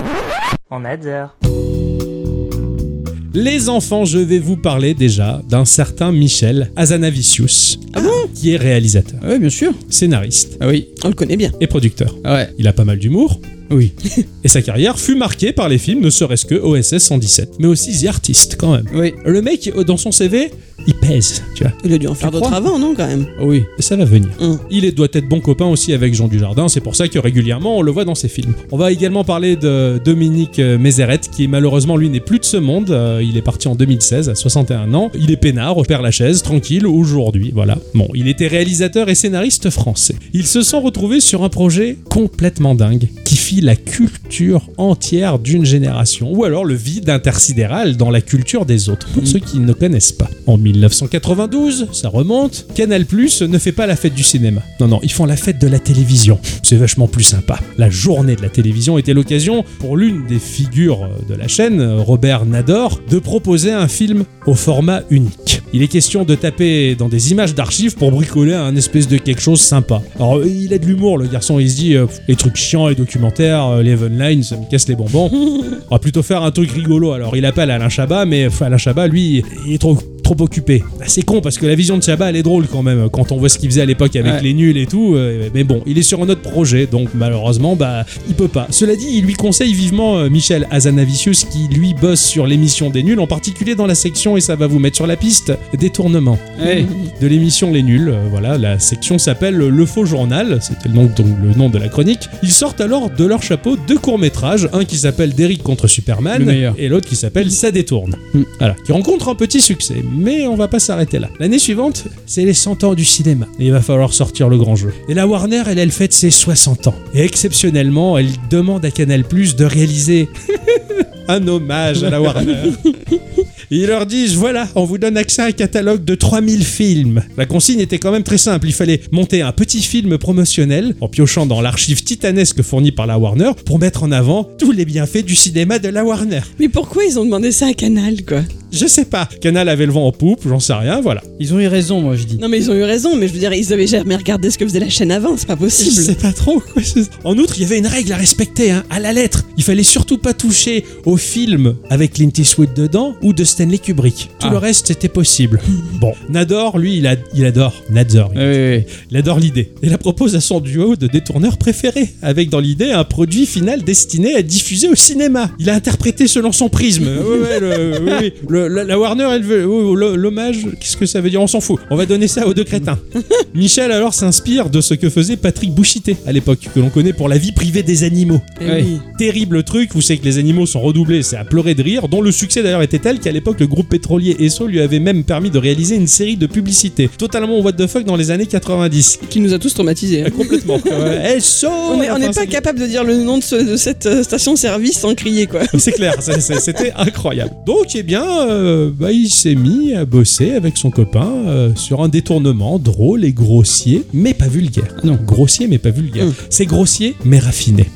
Les quatre mois qui suivirent furent consacrés à la création d'un puzzle géant. Le duo a maté des tonnes et des tonnes de films, toutes sortes de scènes de films, mais sans le son. Michel et Dom faisaient des doublages en temps réel et s'amusaient et se marraient à imaginer une histoire au fil des vidéos qu'ils regardaient. Deux pièces entières de leur maison étaient recouvertes au niveau du sol de papier relié par des fils comme des enquêteurs pour essayer de tisser une histoire avec ce bordel. Surtout qu'il y avait des trames temporelles qui se chevauchaient. Le Far West, les années 80. Pff, pas de souci. Autant créer une trame scénaristique en spirale comme Citizen Kane d'Orson Welles. Et puis en visionnant les séquences, il y avait quand même pas mal de John Wayne qui apparaissait à l'écran. Et la seule chose que le duo s'est dit à ce moment-là en voyant John Wayne apparaître à l'écran, c'est Oh la classe C'est bon, le titre est trouvé. Quel délire de jouer avec la synchronisation labiale détournée et ne serait-ce que dire au lieu de shit, dire chips. Oui. C'est bien plus rigolo, quoi. Le film, dans sa substantielle moelle, transcende le dadaïsme, le surréalisme et le lettrisme par le biais d'un mouvement que l'on appelle situationnisme, qui est un mouvement culturel révolutionnaire. Dans les années 60, ils furent la première vague en France de détournement. Mais en l'occurrence, eux, ils étaient très orientés politiques. Ouais. Michel et Dom, eux, gardent cette base politique. Et ils se disent, ça va accentuer le contraste avec un humour décapant et what the fuck. Donc, vive la révolution d'octobre, ouais, les ouais. dinosaures partout de droite, tout est là, on va dire, finalement. Leur tour de force, complètement what the fuck, pour l'époque, ça donne naissance à un long métrage, culturellement soutenu par des valeurs et des idées solides, que l'on y adhère ou non, et ça fonctionne. Le duo, après s'être bien marré et bidonné, présente le fil à Canal, et en interne, le film, bah, il fonctionne bien, ils sont morts de rire. Ah, c'est génial, c'est génial, Chabat, il est à fond, il applaudit des trois mains, tout est super, Ouais. quoi. Finalement, la classe américaine est à des années-lumière de la promesse initiale, hein Tu m'étonnes. c'est pas du tout un hommage, et c'est pas un court métrage non plus pour fêter les 60 ans de la Warner en mettant en avant le beau cinéma. Non, la classe américaine est juste un délire poilant, mais ultra bien construit cela dit. Lorsque les chants et les contre-chants composés de deux films différents, se passant à deux époques différentes, se retrouvent liés par la voix d'un acteur qui chevauche les deux séquences, bah c'est un peu une technique que moi aussi j'emploie basiquement quand je fais à ma modeste manière mes petites outros, tu vois. Je fais en sorte que deux voix se chevauchent sur un seul espace pour Ouais. créer la dimension de, de deux personnes qui sont dans le même espace alors qu'il y a une seule personne qui fait les voix. Ça fonctionne, la magie opère, le grand détournement, la classe américaine, c'est super. Surtout, surtout que les voix officielles des acteurs de cette époque qui étaient, étaient encore en vie se sont prêtées au jeu avec grand plaisir. Les timbres de ces voix sont uniques et à l'heure actuelle perdus par rapport aux critères de notre époque. Oui, oui, bien sûr. On a pu ces voix badass à la John Wayne et compagnie. Maintenant, c'est tous des freluquets merdiques. Michel Azanavicius a tout appris du cinéma au travers la classe américaine. Vraiment, ça Ah a ouais. été sa base. C'est grâce à ça qu'il a pu faire OSS 117 et même The Artist. Il s'est inspiré de ce côté what the fuck qu'il a appris dans Le Grand Détournement. Tout au long de sa carrière, il conservera cet aspect comique improbable qu'il a appris lors de la construction de la classe américaine. La classe américaine est un film qui devait rester caché. Quand Canal Plus l'a sorti, eh ben, ils se sont rétractés en disant euh, finalement non, il n'y aura pas de diffusion au cinéma. Euh, finalement, ce sera une diffusion sur la chaîne et après on oublie. Ils l'ont caché. Ils ont voulu ont que ça disparaisse. Cela dit, des personnes, oui, ils ont eu honte. Mais ils se sont aperçus en fait qu'ils sont allés trop loin. Ah ouais. Donc finalement, bah, le film est resté caché, mais euh, bah, des petits malins l'avaient enregistré sur Ouais, VHS et puis ça a circulé. Puis est arrivé Internet à la fin des années 90 et finalement, grâce, pas, grâce à Internet, le film s'est retrouvé encore à circuler. Voilà, sous le manteau, sur Internet et euh, bah, ça se révéla si culte que la majeure partie de ses répliques euh, bah, se répètent encore largement dans les foyers Oh et oui. même dans la pop culture, ne serait-ce que quand je pense à GTA 4 où Nico Bellic sortait d'un bâtiment, euh, un grand building où on faisait de grandes affaires, où derrière il y a un businessman qui discute au téléphone en- dans le doublage français, le sous-titrage disait aucun rapport avec ce que disait en VO. On va manger des chips, t'entends Des chips.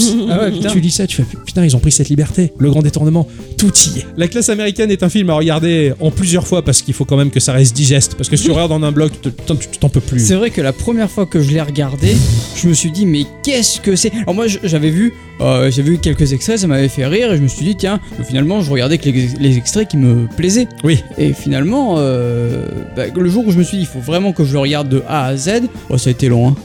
mais euh, je me suis régalé. Ouais, bah, bah, alors moi j'en avais. J'avais vu à la bande-annonce. Mes parents regardaient tout le temps nulle part ailleurs. Il y a eu la bande-annonce du Grand Détournement. J'étais petit, hein, 93, euh, j'avais 11 ans. J'ai vu ça, la bande-annonce m'a marqué. J'étais à fond, j'avais trouvé ça super. Je m'étais éclaté de rire, ça avait l'air trop bien. J'ai gardé ça dans un coin de ma tête. C'est des années plus tard quand j'allais dans ma boutique de bande dessinée préférée où les deux vendeurs, bah, ils arrêtaient pas de faire des répliques du Grand Détournement. Ouais, ouais. Et, et quand ils m'ont, je leur ai dit, mais c'est quoi ça? Il fait, mais tu connais pas le grand détournement, la classe américaine? Ils m'ont expliqué que c'était Canal qui avait fait ça. Ça m'a rappelé cette bande-annonce que j'avais vue genre euh, 15 ans avant. Tu, Du coup, j'avais un titre en tête et à partir de là, j'ai pu rebondir Euh, oui. et le trouver. Voilà. Et donc, euh, quand j'ai vu la classe américaine, enfin, ça, ça a été culte. C'est vrai que d'un coup, tu regardes d'un coup, c'est c'est dur, faut s'accrocher parce que c'est tout est culte de A à Z. Mais c'est ça. La moindre séquence est culte et t'as pas le temps de digérer la première que t'as la deuxième qui arrive, la troisième, la quatrième, enfin voilà. Et, du coup, bon bah après tu peux plus dire le mot euh, film correctement. Tu, tu parles de film. Film, sy- systématiquement, voilà. Cyclisme. Combien de fois tu m'appelles Monsieur Dave Tu vois, Ouais, enfin, monsieur- voilà. Hein, c'est ça. euh, C'est vrai qu'Adi, elle a une chevelure assez volumineuse, donc j'ai toujours envie de lui dire, hey, la choucroute, tu veux une saucisse, tu vois. Enfin bon, des, des trucs. Et je me retiens parce que le monde pou- pourrait se résumer à ça, tu vois. C'est vrai que tout n'est que réplique. C'est incroyable. Et ce qui est presque triste, c'est que ça soit juste français et que ça soit pas mondial. Merde. C'est vrai. Parce que franchement, Alors, ça. Chose rigolote, c'est qu'il y a quelques années, il y a un mec qui s'est tapé un délire de récupérer tous les extraits des films utilisés dans le grand détournement en version euh, DVD euh, HD Ouais. pour nous fournir un grand détournement en HD. en HD. Il a récupéré la piste sonore du film original et il a refait lui-même le montage Ouais. ouais, avec les, les séquences HD. C'est ce que l'on trouve sur YouTube actuellement. C'est ça. De manière gratuite. Vous tapez la classe américaine, il est complet. Et ce film, bah, en quelque sorte, il, il était prévu pour passer au cinéma. Ça allait générer de l'argent. Ça posait un problème à Canal Plus par rapport à la Warner.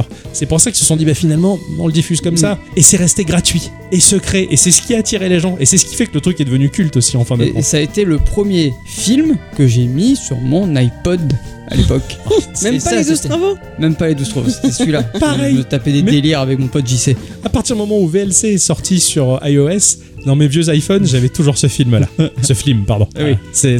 Si vous l'avez pas vu, mais putain, mais fon- foncez voir ce machin. C'est particulier, c'est what the fuck, mais, mais tout est, tout je pense que 90% de, de- de- de- des répliques de Geeko, c'est ça. hein. Ah mais carrément, on, on en est mais tellement impacté quoi. Je- on fait chier à dit à longueur de journée avec ça. Enfin, je sais pas. Toi, c'est ton frère qui l'avait qui, qui l'avait vu? Oui. Ouais. À l'époque où circulait en VHS, je crois, il avait resté un copain qui lui avait prêté, il me semble, hein, ou alors c'était sur internet, je suis plus sûr. Mais euh, il arrêtait pas de ressortir des phrases. Donc moi, je ne l'ai jamais vu en entier. Ouais, ouais, Voilà, ouais, je ne l'ai jamais vu en entier parce que une fois où j'avais commencé à regarder, en fait, le fait de, de déjà savoir toutes les blagues, Bah ça m'a complètement gâché le truc. Ouais, en je fait. peux comprendre. C'est Donc j'ai même pas envie de le regarder. Ça, Mais va. après, tu le regardes pour les voix. Oui. C'est un peu bizarre de dire ça comme ça, Tu le mais regardes tu pour le les regardes voix, pour les voix. Ouais, c'est vrai. Ouais. Je comprends ce que tu veux dire. Ces, douleurs sont tellement Ouais. exceptionnelles. Il y avait vraiment une, euh, une, une- une masterisation du son à cette époque-là. Très particulier. C'est comme le- les bruits de pas dans Oui. ces films. Oui, oui, les années les so- entends plus aujourd'hui. 70-80, les, les bruits de pas qui claquaient, on, on dirait Ouais. qu'ils avaient des talonnettes. et Ouais. Ces bruits-là, ils étaient magiques. Ouais. Parce ils, ils étaient- avaient tous la classe Parce grâce à qu'ils ça. étaient fake, c'était fait en studio et c'était exagéré, c'était mieux que le réel. Quoi. Et Mm. je suis, je suis entièrement d'accord. Je suis entièrement d'accord. Je comprends ce que tu veux dire. Mais Ouais, bon, je comprends même, aussi, je- ouais.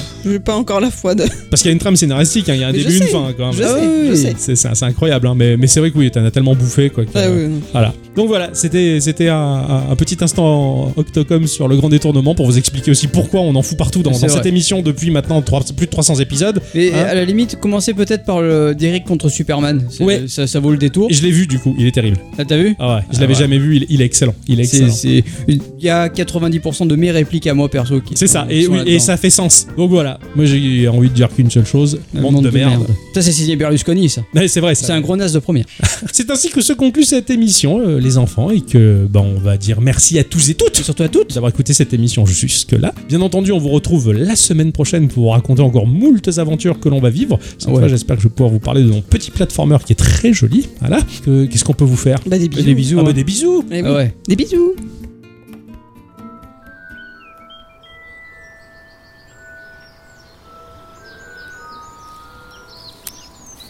Alors, avoue que ça en jette, hein Pardon? Euh, oui, je veux dire par là, avoue que tu es impressionné. C'est donc la première fois que tu mets les pieds à Poudlard, c'est ça? Ah oui, oui, oui, euh, effectivement, c'est c'est impressionnant, c'est un bel édifice. Ça m'a l'air immense, c'est tellement tortueux. Oui, et encore, tu n'as rien vu. Et ça, qu'est-ce donc? Oh ça, ça ce sont les vestiges de Poudlard. Je veux dire par là, ce sont les premières structures de l'édifice qui furent construites et malheureusement le temps a fait son œuvre. Et ben les voici en ruine. Mais nous conservons ces ruines pour le souvenir, les pierres fondatrices de Poudlard. C'est dommage de les laisser en ruine. Vous ne possédez pas le sort réparo qui permet de remettre en état les choses? Ah, oui, oui, c'est vrai, c'est vrai, c'est vrai qu'on... Oui, ouais, on pourrait faire ça, c'est vrai. Oui, ça, ça- ça serait pas mal, ça serait bien. Alors là, ici sur la gauche, tu as l'infirmerie. Je ne te conseille pas d'y faire un passage. Les blessés généralement le sont plutôt gravement, en raison des cours particuliers que nous donnons dans cette école. Vous avez de nombreux blessés Oui, ça arrive souvent. Mais euh, à Poudlard, il y a bien des sorts de soins qu'utilisent les infirmiers pour soigner les élèves. Oui, bien sûr, tu n'as rien à craindre. Euh, Dans ce cas-là, pourquoi ne pas comprendre dans le cursus des premières années des sorts de soins pour éviter que tout le monde se blesse par la suite? Oui, oui, oui, c'est vrai. C'est pas mal. Euh, ici, nous avons les jardins. Et les cantiniers ont eux-mêmes leur propre potager. Enfin, les choses poussent quand le temps est clément, tout du moins. D'accord, mais ne nous enseigne-t-on pas des sorts de météorologie qui permettent de faire tomber la pluie ou de faire le beau temps? Oui, c'est vrai. C'est vrai. Oui, oui. Oui, oui, c'est sûr. Euh, oh, attention, ici, je ne vous conseille pas d'y aller à moins que vous faites partie de la maison, mais ici, c'est le coin des Serpentards. Vous savez, cette maison a tendance à fabriquer, on va dire, de vilains sorciers, qui plus tard peuvent être très dangereux. Former des mages noirs. Dans ce cas-là, pourquoi les former? Pourquoi ne pas fermer la maison Serpentard? Il y aurait peut-être moins d'emmerdes par la suite. Oui, oui, oui, c'est oui, c'est vrai. Oui, en partant de ce principe, c'est vrai que oui. Bon. Oh, regardez, il y a un hippogriffe. Cet animal est particulièrement rare. Ils ont beaucoup de mal à se reproduire et c'est une espèce protégée. Ah bon? Waouh Je suis chanceux d'assister à un tel spectacle. Mais pourquoi dans ce cas-là ne pas utiliser des sorts de dédoublement ou même éventuellement de la reproduction par éprouvette au pire des cas Ah oui, c'est vrai qu'on pourrait faire ça pour les hippogriffes, entre autres. Oui, c'est vrai. Euh, mais dites-moi, Humble Bunderdor, vous payez une taxe d'habitation probablement pour une propriété aussi grande. Je me disais, ça doit pas être donné quand même. Oh, ah oui, la, la taxe de haut, oh, pff, vous savez, Quoi? Euh, Vous avez quand même bien déclaré l'école de Poudlard. bah, disons que... C'est peut-être pour ça qu'elle ne figure pas sur le cadastre alors. Oui, enfin, oh, euh, attention, attention, ici, c'est le champ des mandragores. Je vous conseille de ne pas passer trop près. Ces plantes-là sont particulièrement dangereuses et chaque année, de nombreux élèves, eh bien, sont malheureusement blessés. D'accord, mais pourquoi pas utiliser le sort incendio quand ils se font agresser? À la limite, ça pourrait les calmer, les mandragores. Oui, oui, oui, c'est vrai. Oui, c'est vrai.